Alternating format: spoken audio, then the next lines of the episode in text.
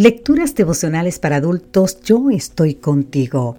Cortesía del Departamento de Comunicaciones de la Iglesia Dentista del Séptimo Día Gascue en Santo Domingo, capital de la República Dominicana. En la voz de Sarat Arias. Hoy, 23 de mayo, te sostendré por la mano. En el libro de Isaías, capítulo 42, versículo 6, nos dice, Yo Jehová, te he llamado en justicia y te sostendré por la mano. Te guardaré y te pondré por pacto al pueblo, por luz de las naciones. Hace un par de años fui a llevar a Liz, mi hija mayor, a la universidad.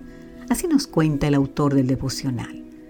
A la mitad de nuestro vuelo entramos en una zona de gran turbulencia. Era tanto el temblor del avión que parecía un automóvil por una carretera en mal estado.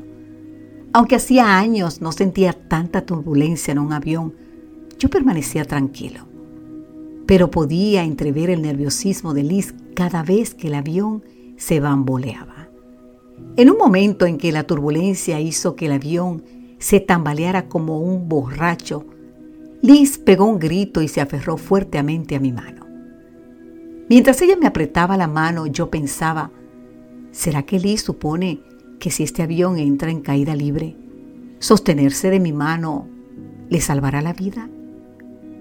Bueno, no sé lo que ella suponía en ese momento.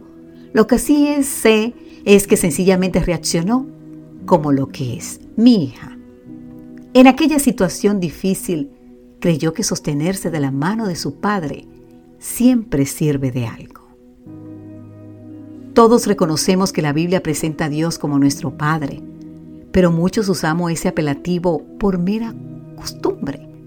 Lo llamamos Padre aunque vivimos sin captar la esencia de lo que significa tener una relación con Él. Hemos de creer que Él sigue siendo el Padre cuando nos toca conocer el rostro de la crisis, de la enfermedad y del desengaño. Es nuestro Padre cuando la vida nos sacude con violencia. El salmista asegura en el Salmo 103, versículo 13, El Señor es con los que lo honran, tan tierno como un padre con sus hijos. La voz del Padre proclama en Isaías 42:6, Yo Jehová te he llamado en justicia y te sostendré por la mano, te guardaré y te pondré por pacto al pueblo, por luz de las naciones. Te sostendré por la mano. ¿No es una promesa maravillosa?